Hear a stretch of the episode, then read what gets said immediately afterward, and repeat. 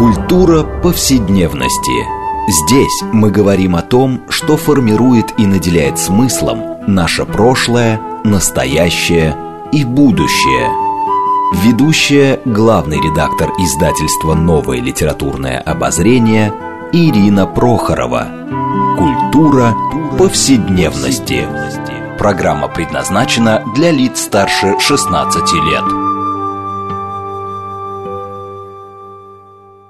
Здравствуйте! Мы продолжаем цикл передач под общим названием «Культура повседневности». Напомню нашим радиослушателям, что эта программа посвящена разнообразным темам, связанным с нашими ежедневными практиками, различными укладами жизни, всему тому, что мы часто пренебрежительно называем бытом. Однако наша программа стремится показать, что многие стороны повседневной жизни являются важнейшей частью культуры и во многом предопределяют и формируют ее развитие. Сегодня мы продолжим тему, которую мы уже поднимали э, в наших передачах. Это о связи популярной культуры, масс-культуры, ну, как бы с нашими ежедневными так сказать, практиками. Вообще, какое значение, какое влияние имеет массовая культура на нас, как мы так или иначе формируем эту массовую культуру. А, сегодня мы поговорим об этом в очень интересном аспекте, а именно на историю знаменитых Битлз, а, как бы, да, с точки зрения а, женской аудитории. А, успех Битлз, я бы сказала, такой всемирный успех Битлз, и прежде всего женской аудитории, выясняется, эм, это не просто, так сказать, такая вещь фанаток, но и, если верить книге э, английской исследовательницы Кристины Фельдман Барретт, которая называется «Женская история Битлз», да, но это важное взаимовлияние женщин 60-х, 70-х годов да, и Битлз. А, и вот, э, собственно, почему, почему такая интересная история происходит, как Битлз повлиял так или иначе на вторую волну феминизма в Европе, а, и вообще разговор о том, как, как происходит а, вот формирование массовой культуры, которая потом становится классикой, мы поговорим с нашими гостями. А, это Мария Нестеренко, филолог, редактор серии «Гендерные исследования», в которой вышла книга. Уже она была неоднократно нашим э, гостем, и рада снова ее приветствовать. Здравствуйте, Мария. Здравствуйте. И второй наш гость Кристина Сарханянс. Она журналистка, автор телеграм-канала «Слова с музыкой». Здравствуйте, Кристина. Здравствуйте. Я Ирина Прохорова, главный редактор издательства «Новое литературное обозрение», ведущая программы. Знаете, ну вот мой первый вопрос вообще связан с таким феноменом, который, в общем, хорошо известен. А, ну, скажем, если мужчины э, в преимуществе фанаты, скажем, спорта, а, то э, женщины всегда были известны тем, что невероятно любили музыку. А, это и в XIX веке, когда Штраус приезжал во все города, и женщины засыпали его цветами. А, многие сказать, группы а, музыкальные, да, где большое количество фанаток женщин. Вот, ну, так же, как мы знаем, и женщины вообще-то в основном читательницы книг, по большей своей части. Но мы сегодня говорим о музыке прежде всего. Вот с вашей точки зрения, интересно, а почему это? Да, вот как бы интересно, почему женщины так а, остро, э, я бы сказала, реагируют именно на музыку. Вот, Мария, с вашей точки зрения.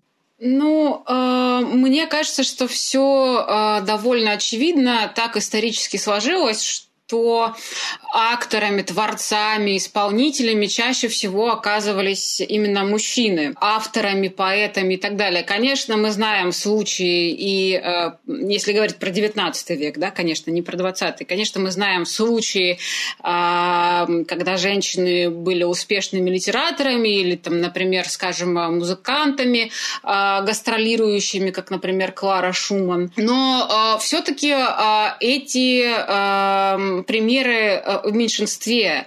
И Поэтому женщины, э, ну и вообще так сложилось еще, наверное, э, в эпоху просвещения, что женщина оказывается как бы основным потребителем э, вот этого, простите, культурного контента, да, то есть она оказывается и читательницей, и можно вспомнить то, что мы уже неоднократно вспоминали, начало XIX века в России, да, когда женский язык оказывается вот тем мерилом, мерилом, э, не мерилом, да, а тем, на что следует э, равняться авторам мужчинам, ну и так далее. Примеры можно множить. Да, Кристина, а вот ваша точка зрения на предмет? Соглашусь с коллегой, подпишусь буквально под каждым словом э, с Марией. Действительно, женщины э, это исторически обусловлено и э, обусловлено тем, как устроено было европейское общество, да, и российское общество в 17-19 веке,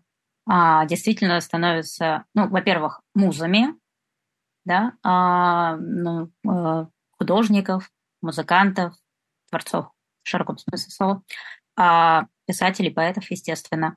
А, а затем и потребительницами этого контента, действительно культурного, если можно так обозначить, потому что, да, мужчина, вот он деятелен, он государственный деятель, политический деятель, а мужчина едет на войну, мужчина там управляет делами и так далее, и так далее. Женщина сидит в поместье или сидит в усадьбе или сидит где-то, что она читает романы Дидро, потому что больше ей особо заняться нечем. Ну, если мы говорим о светских дамах той прослойки, естественно, образованной, которая может этот контент, соответственно, потреблять. Ну, ее образование, ее воспитание с детства – это изучение иностранных языков, изучение танцев, изучение музыки, да, пение и игра обычно на фортепиано, рояле и так далее. И вот эта концепция, все это ломается, естественно, в 20 веке.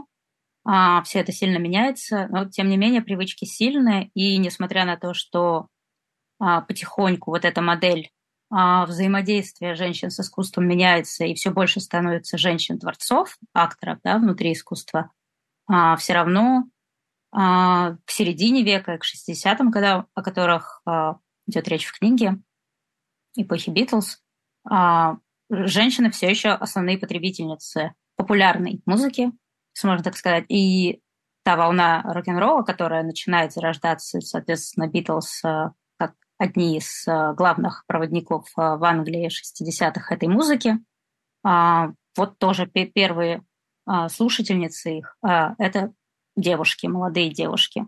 Ну, понятно, что там можно сравнить с э, феноменом Элвиса в Соединенных Штатах, соответственно, то же самое. Вы знаете, ну а вот мне это еще всегда казалось, особенно когда я читала книжку э, Кристины Фельдман Барретт, э, что на самом деле э, вот это, так сказать, фанатки, которые в невероятном количестве всегда ходят на концерты и кричат и все прочее, что долгое время для женщин это, может быть, было одной из немногих а, ну, из-за публичных мест, где можно было себя выразить да, выразить эмоции, потому что ну, женщин воспитывали, в общем, до сих пор в каком-то смысле воспитывают постоянной сдержанности, она должна быть вечно приветливой, хотя бы в идеале, да, как некоторые идеал женщины, значит, вот, так сказать, не выражать эмоции так сказать, грубые и все прочее. То есть это для женщин, которые приходили, неважно, там, да, слушать вальса Штрауса, э, оперных певцов, которые э, до появления такой мощной поп-музыки тоже были в каком-то смысле э, фигуры популярные, да, бегать за ними, что это какая-то проекция, может быть, желаний, идеалов женщин, нереализованных а, в их жизни, да, на вот, собственно говоря, так сказать, на людей, представляющих музыку. А музыка – вещь очень, так сказать, да, дающая эмоциональный выброс. А мне кажется, что здесь вот отчасти, может быть, и заложена такая стойкая приверженность э, так сказать, обожествление, скажем, музыкантов или популярных фигур. А, вот все-таки не кажется ли вам, Мария, что здесь, несмотря на все развитие феминистских движений, вот это проецирование каких-то своих мечтаний а, на кумиров, а, прежде всего музыкальных, остается важнейшей частью вот какого-то женского существования в современном обществе. Да, вы совершенно правы. И, собственно, э, Фельдман Барретт об этом пишет. Она очень как бы подробно разбирает, почему именно Битлз, да, а, скажем, не чуть позднее Rolling Stone стали вот таким как бы любимым э, женским коллективом, она, собственно, и пишет о том, что, конечно, и мужчины поклонники Битлз были, да, но вот если мы сейчас там наберем э, в Google э, слово битломания, то на фотографиях мы увидим преимущественно, преимущественно женщин.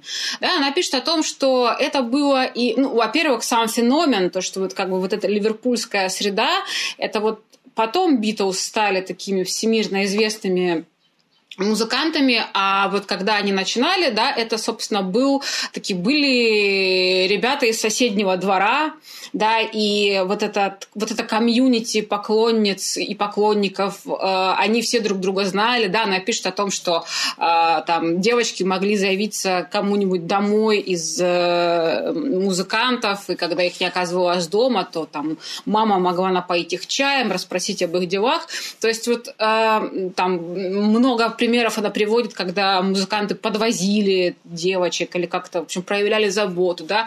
Кроме того, а, вот этот выбор репертуара, да, она пишет о том, что в начале, особенно карьеры, у них очень много было каверов, и это были, часто это были каверы, которые исполняли, а, ну вот Кристи, Кристина меня поправит, да, не соул а, женские, ну, в общем, женские коллективы поп музыкальные, да, и, соответственно, как как бы они ретранслировали такую женскую точку зрения, да, и это тоже, конечно, э, ну, э, способствовало установлению вот каких-то таких э, добрых, э, доверительных, да, даже отношений между э, поклонницами и музыкантами.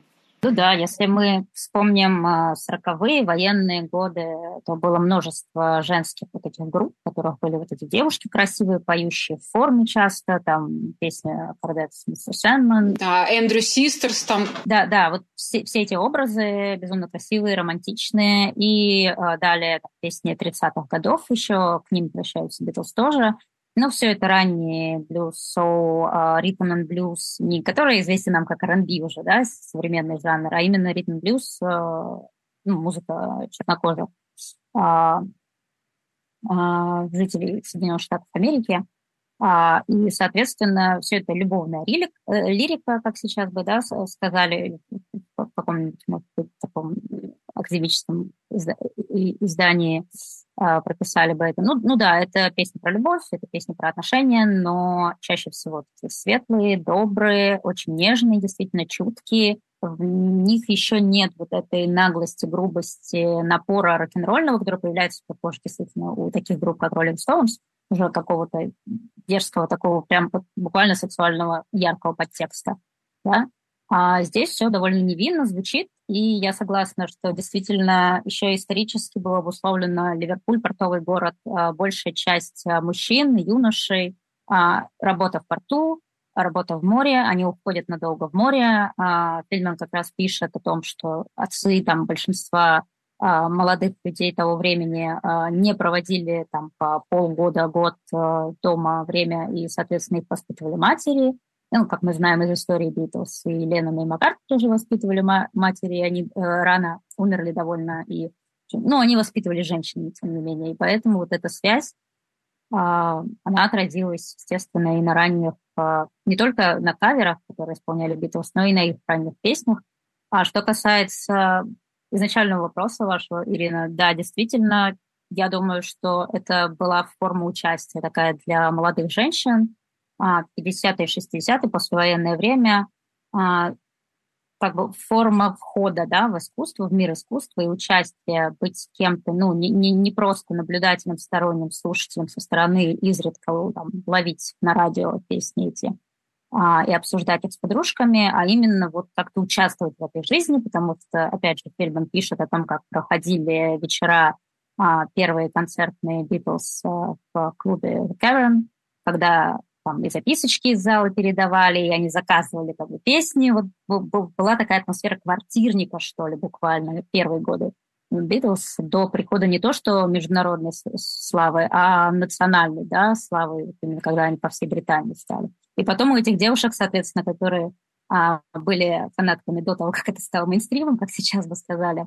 а, у них была действительно некая форма, ну, не то чтобы зависти, ревности, что ли, к тем, кто узнал о Битлз позднее, там, через год, да, когда они стали национальным э, достоянием, что называется, они ревновали. Вот мы, мы уже тогда э, любили их, знали их. Э, ну, действительно, для них было это такой форма участия. Позднее, э, уже в 70-е, в панк-музыке, кстати, женщин, даже самых ярких представительниц музыкальной сцены, музыкальной индустрии, все равно будут продолжать сравнивать с мужчинами кстати, ну, женщин, которые уже сами выходили играть и исполнять свою музыку. Там, Пати Смит долгое время сравнивали, там, называли а, Китом Ричардсом юбки. Там. Ну, она не играла на гитаре, но она, она для нее Кит, Кит Ричардс из Rolling Stones был такой ролевой моделью, кумиром, носила майку с его портретом и там стриглась под него, как-то сама а, обкармливала себя.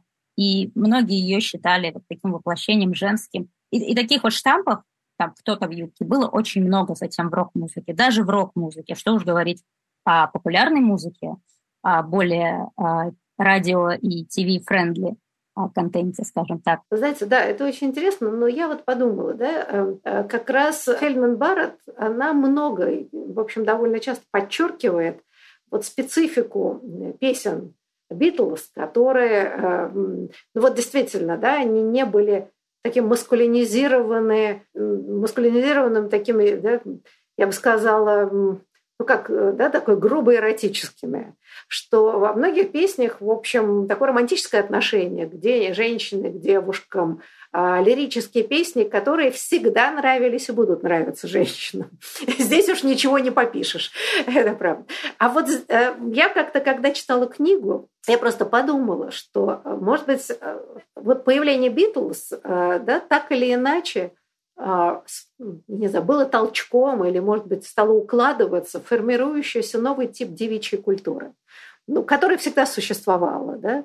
но были какие-то книги, эм, э, которые девочки читали с удовольствием или рекомендовали девочкам читать. Да? Вот была некоторая идея, что такое девичья культура. И вот не можем ли мы сказать, что во многом Битлсы как-то очень органично вписались в девичью культуру, которая, с одной стороны, долгие традиции, да, такой сентиментальной, романтической, а, а с другой стороны, не можем ли мы считать, что эта девичья культура стала во многом тоже и меняться благодаря вот отчасти Битлз? Мария, что вы скажете? Да, это совершенно так, но тут, мне кажется, надо сделать э, такой маленький шаг, э, шажок назад и сказать о том, что вообще 60-е годы, да, это во многом очень такое важное время именно в изменении вот тех вещей, о которых вы говорите, да, э, меняются и э, какие-то стандарты поп-культуры, меняется и как бы уклад повседневной жизни, да. Э, та же Фельдман Барретт приводит множество примеров а, в защиту своего тезиса, что не только женщины в 60-е, да, но и юные девочки, там вчерашние школьницы или даже школьницы, они становились гораздо свободнее, гораздо мобильнее, да, то есть когда там девочки могли по графству Мерсисайд э, мотаться, чтобы там попасть на концерт, да, или там какие-то, ну, вот такого рода ситуаций. Конечно, это очень часто встречало а, сопротивление со стороны старшего поколения, но, безусловно, Битлз, а, и это мы можем совершенно точно сказать, да, приводя в примеры те примеры, которые приводит Фельдман Барретт, э, да, что Битлз не последнюю роль в этом сыграли. Да, 60-е действительно это и а, время смены парадигмы некой в поп-культуре и а, появление и распространение новых медиа, ну, в частности, массовое такое, в частности, телевидение, да, э, которое тоже, кстати, не последнюю роль а, сыграло в популяризации Битлз. А, и здесь вот наслаиваются эти, значит, исторические вот это обусловленные факторы, социологические изменения, культурные изменения, технологический, технический прогресс, да, Э, и все вот это складывалось как-то в пользу Битлз, помогало им, но, безусловно, нельзя отрицать, что сами они сыграли одну из главных э, ролей э, в этом сдвиге. И даже в Америке весьма британских частях штатов тоже происходил этот сдвиг. Тоже мы знаем, что 60-е как начало вот этого там, хиппи-поколения лет любви и всего-всего на свете. И то же самое происходит. Тоже меняются взгляды, меняется мобильность э, женская для молодых женщин становится возможно.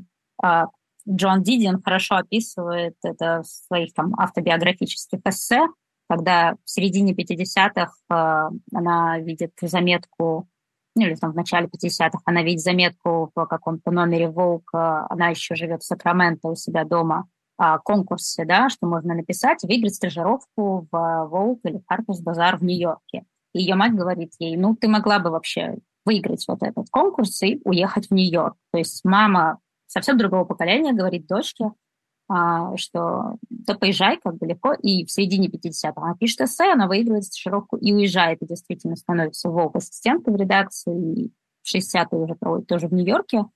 И как бы родители спокойно относятся к тому, что их дети через всю страну уезжают куда-то непонятно. При этом интересно, как в культурном плане сохраняются какие-то вот еще следы предыдущей эпохи. Скажем, а, прошу прощения, продолжу э, с этим примером. А, Дидия написывает ее а, работу в глянце в середине 50-х, в конце 50-х, 60-х, и она разграничивает четко. Вот Анна Винтер потом об этом рассказывает, там, бессменный главный редактор Волк и редакционный директор, что вот в 50-е глянец — это, если ты редактор, то hat and gloves, шапка и перчатки. А если ассистентка, no hat, no gloves. То есть вот это какое-то было, это все равно было, это культурное обозначение. Вот этот привет еще, еще до военного какого-то мира. И в Великобритании это тоже происходит, это тоже сохраняется, да. Но Бетлам еще идет, мне кажется, на пользу то, что они а, начали свою карьеру, ну и вообще как бы появились не в столице. Ливерпуль все-таки не Лондон. То есть а, очень интересно какую-то альтернативную бы историю посмотреть, что бы было, если бы Битлз появились в Лондоне. Это была бы совсем другая группа и совсем другая история. Мы, ну, мы все это понимаем, и очень важно, что эта группа родилась в Ливерпуле, в портовом рабочем городе. Да, но это, в общем, многие подчеркивали, что сама идея э, появления группы из среды рабочего класса в 60-е годы стала очень таким важным маркером. А, ну, вот на самом деле я не знаю, но элемент же все-таки отчасти случайности или нет? Потому что в этот момент появлялось много отличных групп. Вообще это был такой взрыв э, нового поколения музыкантов, да, появление самых различных групп, прекрасных песен и так далее. А вот все-таки я всегда думала, почему все-таки Битлз? Стечение обстоятельств, удача. То есть э, песни-то у них, конечно, великие, но, наверное, можно найти массу замечательных песен у других групп.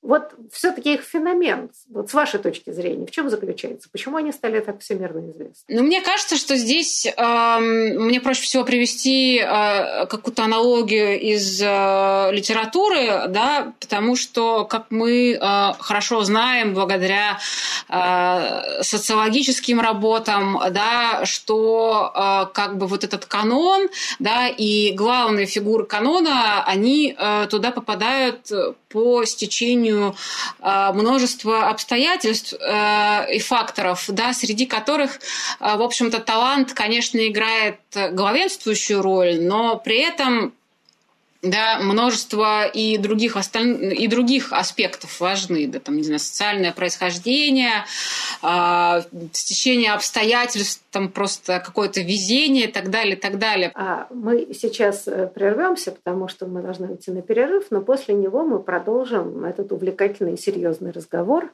о влиянии популярной культуры э, на нас и вообще поколенческий выбор определенных типов культуры. Так что, пожалуйста, не переключайтесь, а мы продолжим.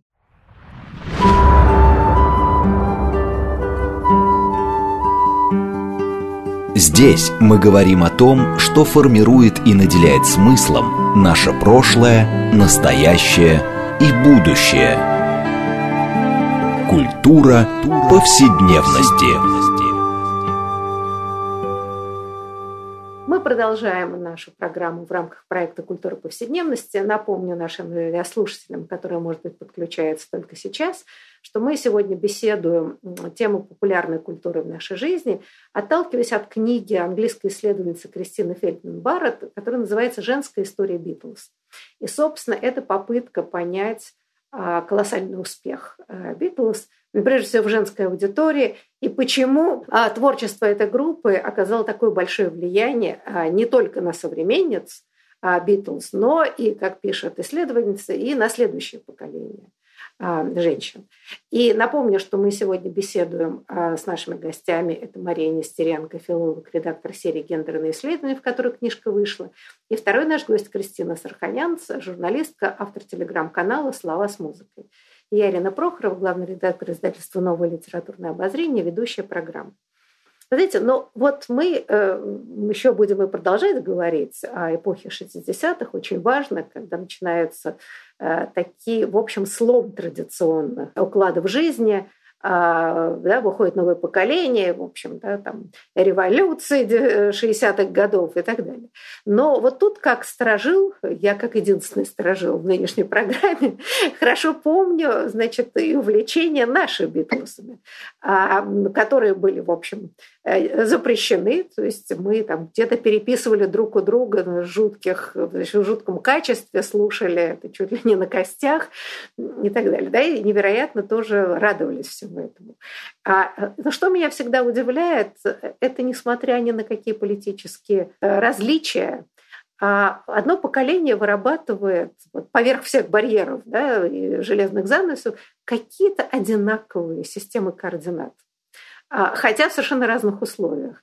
А, и, например, когда я читала книгу, сейчас я найду это, да, что, значит, одна из респонденток, а надо сказать, что исследовательница брала интервью у многих женщин, особенно вот современницах э, Битлов, те, которые ходили на их концерты, и спрашивала, собственно, в чем феномен Битлов, почему они были так именно популярны, да, и почему любила конкретная респондентка. И вот одна из них вспоминает – Главное, конечно, была сама музыка, то, что ты постоянно слушаешь, обсуждаешь со сверстниками. Почему все это меня так занимало? Да потому что я училась в монастырской школе для девочек, где монахини заставляли нас ходить в серых чернильно-синим форменных платьях.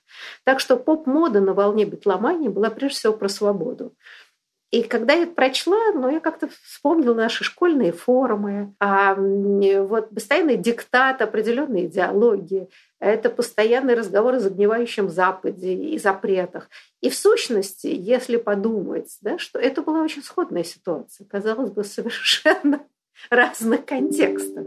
Я хотела сказать, что, ну, как бы Фельдман Барретт тоже задает этот э, модус, да, то есть она отталкивается от своего собственного опыта, да, потому что она сама поклонница Битлз. Э, это я к тому, что несмотря на то, что э, 60-е годы были таким ярким временем, но в сущности каждому поколению молодых людей, каждому поколению подростков всегда найдется против чего бунтовать. Это я к тому, что тоже хотела какой-то такой, значит, личный момент вплести, да, я э, росла там уже совершенно другое время, в 90-е, 2000-е, и тоже очень любила рок-музыку. Битлз, конечно, это были такой домашние группы, которые слушают мои родители, ну и я, конечно, тоже, но вот в качестве протеста я слушала уже другие группы, и э, на меня э, вот эта рок-музыка оказывала схожее, как я теперь понимаю, прочитав э, работу Фельдман Барретт, да, она оказывала на меня э, похожее воздействие, некое вот освобождающее, что ты можешь э, выбирать там свой путь, да, там и так далее, и так далее. Так что я думаю, что вот этот э, элемент бунта, да, который свойствен, в принципе, вообще рок-культуре и рок-музыке, да, он как бы сохраняется и в каком-то смысле даже, э, ну, если говорить там про поколение 70-х, 80-х, да, вот этот эм, элемент бунта, он как бы приумножается в следующих поколениях. Но бунтовать всегда есть э, против чего. Да, Кристина. Да, соглашусь, добавлю лишь, что э, действительно, если вот так подумать, э, я пытаюсь просто вспомнить свое первое столкновение, какую-то встречу с Битлз. У меня не было родителей пластинок, были магнитофоны, наверное, 90-е какие-то в детстве, но а, я помню, что довольно поздно вечером, может быть, это уже был ночной эфир какого-то телеканала, и показывали какой-то документальный фильм а, о Битлз, полагаю, или какой-то фильм-концерт, вот что-то. Я, я не помню точно, что это было. А, а я почему-то не спала. Я была очень маленькая, и меня послал папа, показал просто на человека на экране, сказал, это Джон. Типа, иди спать. Я а, не помню, училась ли я уже тогда в школе или нет. Я училась в французской школе. Я довольно до поздних каких-то юношеских лет вообще не знала английский язык, плохо понимала, никогда не понимала, о чем поют все эти люди.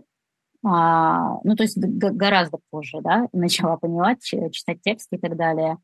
И вот заметьте, не, ну, не обязательно было знать английский язык, да, понимать слова. И часто песни Битлз, ведь, ну, я, конечно, уже а, более а, поздних, не о ранних а, вот этих каверах и каких-то романтических песнях довольно простых, каких-то прямолинейных в плане там о, чувствах, о девушке, I wanna hold your hand, а, а более уже каких-то там середины конца 60-х, скажем, которые и звучат часто как ребусы, но все равно тебе не нужно было знать слова, тебе не нужно было понимать, о чем они поют. Сама музыка и подача, и то, как эти люди выглядели, и какая-то вот эта безуминка, потому что была и желтая подводная лодка мультик, а, и, значит, менявшиеся их образы, то они в этих костюмах с горшками Ода Салливана, то они уже в, значит, этих разноцветных костюмах э, эпохи Сержана Пейпера, то они съездили в Индию и вообще все хиповые такие. В общем, все это было безумно интересно, и все это по кирпичику складывалось в такую некую действительно конструкцию, что вот, вот можно так жить, и нужно так жить. А, все помнят, я думаю, апокрифическую историю, когда Джона Леннона еще в детстве, в школе, они писали сочинения на тему, кем я хочу быть, когда вырасту. И все там написали, не знаю, там, а, значит, ходить в море как папа, там, или стать учителем, или стать врачом, или еще там кем-то стать. Джон Леннон, ему поставили двойку, потому что он написал, что он хочет быть счастливым. И вот мне кажется, что в их музыке это, я не знаю, насколько это правдивая история или это придуманная байка, но полагаю, что вполне такое могло быть действительно. И это вот очень через их музыку передается, да, вот что главная цель не там стать кем-то, не достичь чего-то, не заработать сколько-то денег, там, не знаю, а просто быть счастливым человеком, заниматься тем, что ты любишь, э, чтобы вокруг тебя были любимые люди, чтобы у них все было хорошо, все были рады, чтобы была любовь царила, мир, спокойствие в семье и вокруг тебя. Какие-то такие очень простые ценности. Я думаю, что это передавалось слушателям и слушательницам, и это отзывалось. И, конечно же, это, это то, что, чем мы описываем, да, а, свободу. Вот э, свобода делать и жить так, как ты хочешь, делать все, чтобы быть счастливым. Нет, просто я сразу вспомнила старый советский фильм «Доживем до понедельника», как школьники писали про счастье.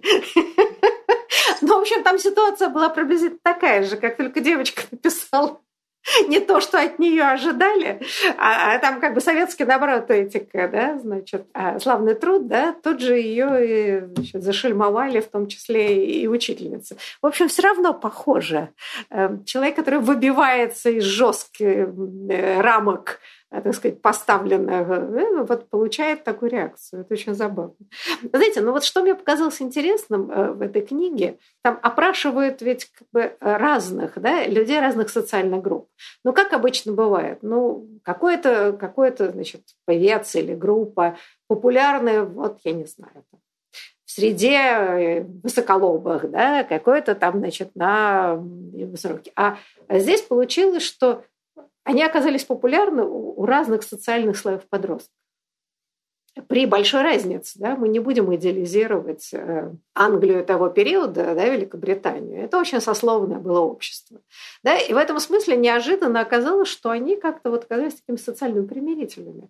А интересно, почему? Мария, а вот что вы думаете? Да, это тоже очень интересный феномен. Но их и мировая слава, в общем, связана с этим. Да? Они нашли какое-то mm-hmm. точки соприкосновения, э, в общем, да, очень разных социальных групп, которые в реальной жизни были далеки друг от друга и не очень смешивали. Ну, мне кажется, что Битлз э, просто, э, ну, если посмотреть на, э, скажем так, поп-музыку, ну, в широком смысле, в смысле на музыку, которая была популярна среди молодежи там, в разные периоды, да, э, джаз, например, там, в 20-е годы, да, э, и позже, совершенно определенно воспринимался, ну, э, частью общества со знаком минус, что это какая-то дикая музыка, какие-то дикие танцы под нее происходят. Элвис Пресли, в общем-то, тоже был, ну, с точки зрения норм морали, сомнительной фигурой, потому что вот эти его,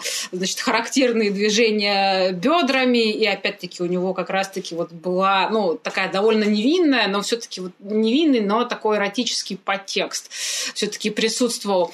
А Битлз, ну, они такие э, мальчики-зайчики, поют симпатичные песни, и, в общем, мама, мамам они тоже нравятся, и, э, ну, э, их язык универсален, да, вот как Кристина говорила, что не нужно было понимать, э, нам не нужно было понимать английский язык, да, для того, чтобы понимать, о чем они поют. Мне кажется, здесь какая-то такая штука с, уни- с универсальностью тоже, что вот они что-то такое в себе э, действительно имели, да, это вот как, э, знаете, это как поэзия, ты можешь ее разложить, сказать, какая рифма, э, как, какие метафоры, там, какое окончание, но при этом вот, а что, собственно, поэзия, да, ты, э, почему это стихотворение является поэзией, ты не можешь сказать.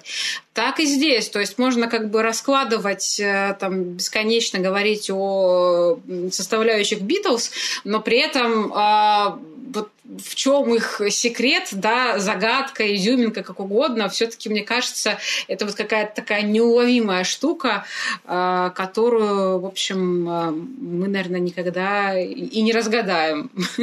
А, Кристина, а у вас есть что добавить по этому поводу? Ну, могу добавить лишь, что действительно еще нужно понимать, что в 60-е а, вот этот скачок, условно, который всего там за десятилетия меньше даже совершила поп-культура, да, и как она развивалась, мейнстрим, да, поп-культура, агрессивно достаточно развивалась, звукозаписывающая индустрия, появляются как раз, складываются все вот эти отношения музыкальной индустрии, большие лейблы и так далее, которые, ну, наследие этой системы, ну, или эта система, мы до сих пор в ней в некотором смысле живем, да, а, соответственно, Э, там уже к середине, к концу 60-х начали появляться группы куда более агрессивные, действительно, наглые, дерзкие.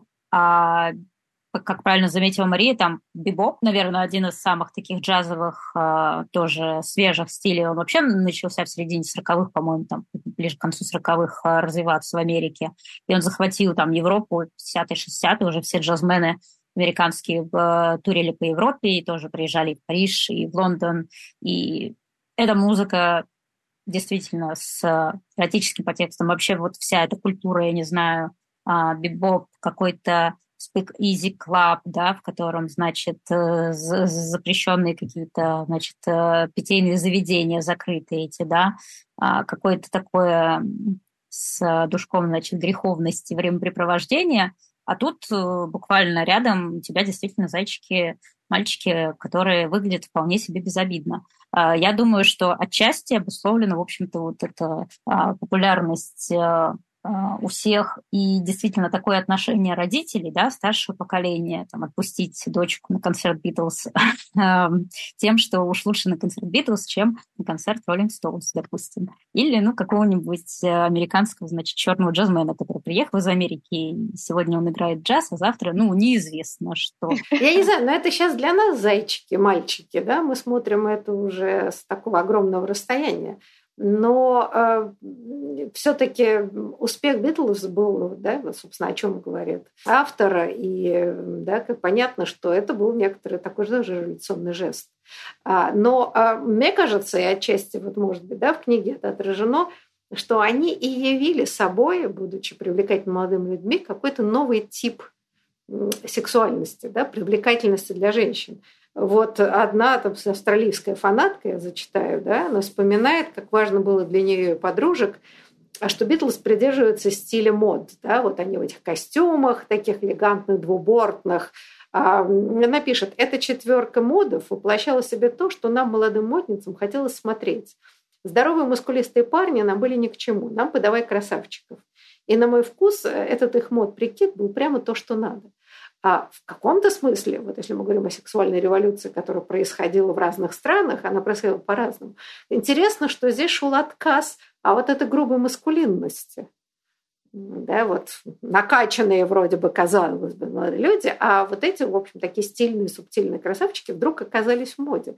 А вот это очень интересно.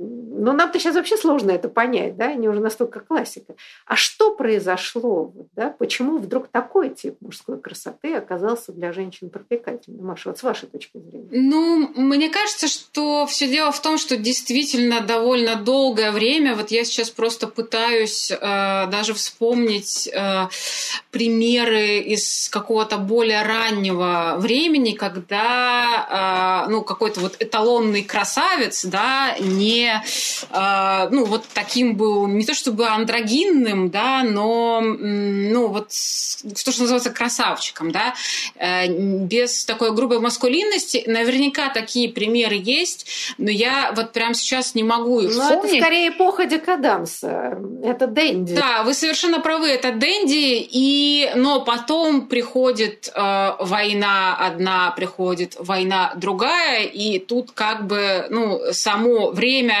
да, диктует э, свои эталоны Э, так сказать, мужественности, да, и возможно, что к 60-м годам, помимо всего прочего, э, накопилась э, усталость от этого. Ведь если мы посмотрим на моду 60-х, это ведь не только мужчины, скажем так, ну, не хочу сказать женоподобными становятся, да, потому что это неправильное слово, но вот как бы играют вот все эти игры мода там и так далее, но и женщины тоже, да, начинают активнее носить короткие стрижки, какие-то более универсальные вещи, брюки, шорты, а, мини-юбки Мэри Куант, да, а, и так далее. То есть, э, но в целом, да, вот если мы посмотрим на силуэт 60-х женский, он ведь тоже а, там вот этого не лука диоровского уже нет, который был в 50-е годы, в послевоенные. Он становится таким более, э, ну, андрогинным, что ли, да, то есть... Э, твиги. Твиги, да, да, да, да, да. То есть мне кажется, что здесь вот этот момент, что ну, вообще вот такой курс на некую эм, андрогинность появляется. И мы видим, как, э, скажем, еще довольно маскулинные образы там в кино даже 50-х можно взять от более возрастных актеров, там, не знаю, типа Грегори Пека в «Римских каникулах» до Джеймса Дина в «Бунтаре без причины». Вот опять же, «Бунт без причины», вот эти послевоенные, да, киноволна или молодого Марлона Брандо, «Трамвай желаний» или там боже мой, забыла, как назывался фильм. А, «Дикарь» про мотоциклистов mm-hmm. банду. Значит, вот все, все это в кино, что смотрит молодежь, это довольно все еще маскулинные образы, подкачанные такие, но все равно а мордашка-то красавчик, да, то есть все равно актеров выбирали с лицом этим красивым. И, соответственно, начинается во всех, я думаю, да, областях сдвигаться этот фокус маскулинности.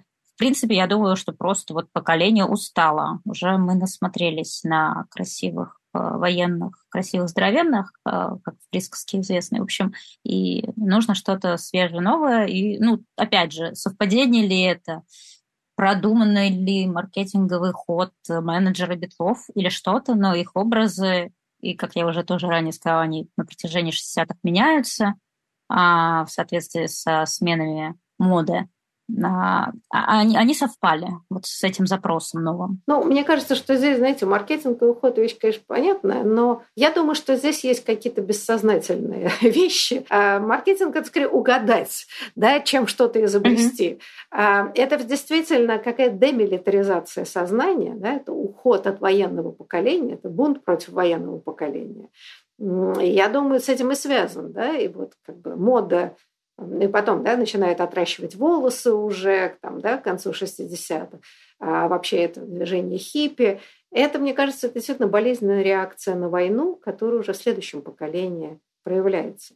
И я хочу сказать, что вот в Советском Союзе, помню свою молодость, то есть официально этот брутальный тип красоты и вообще, так сказать, маскулинность, она продолжала транслироваться, но тем не менее, тем не менее, даже в советском кино, по цензурным кино, тип героя меняется. Да? Это становится там, мыслящий, страдающий человек, часто интеллигент. Да? Это вот э, происходит то же самое, опять же, в других обстоятельствах. Мне кажется, это такое очень интересное а, вот этот поколенческий слом, он, оказывается, идет по всему миру. А, и э, последний, наверное, вопрос, э, нам уже, к сожалению, опять скоро заканчивать нашу беседу, а мы только начали, как известно. Да? А, очень интересно, как описывает эм, Фельдман Барретт э, невероятный успех Битлов в Америке, да, потому что известно, что в Америке практически европейские группы не имели никакого успеха такая вполне самодостаточно закрытая страна.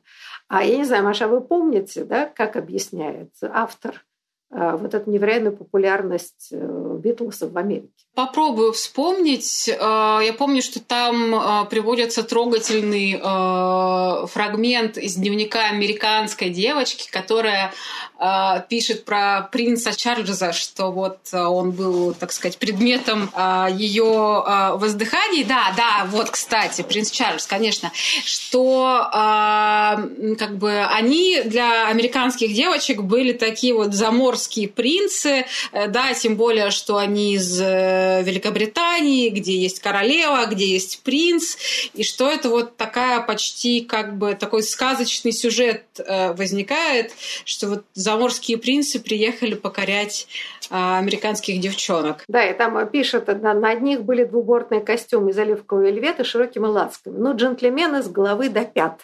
Это идея джентльменства экзотического оказалась невероятно, но такой диснеевские персонажи на самом деле а, для американской женской аудитории.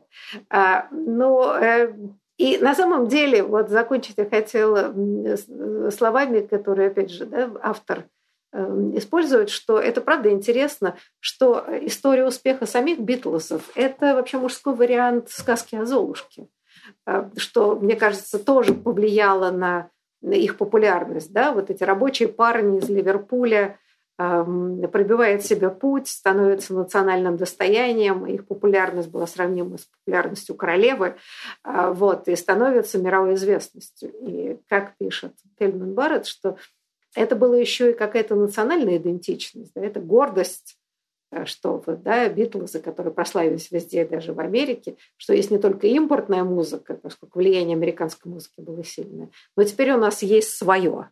А, ну, в общем, понятные чувства, как мне кажется. Совершенно. Да, ну вот правда, мне очень печально, но придется нам расставаться. Э, большое вам спасибо за интересную беседу. И надеюсь, до будущих встреч. До свидания. До свидания.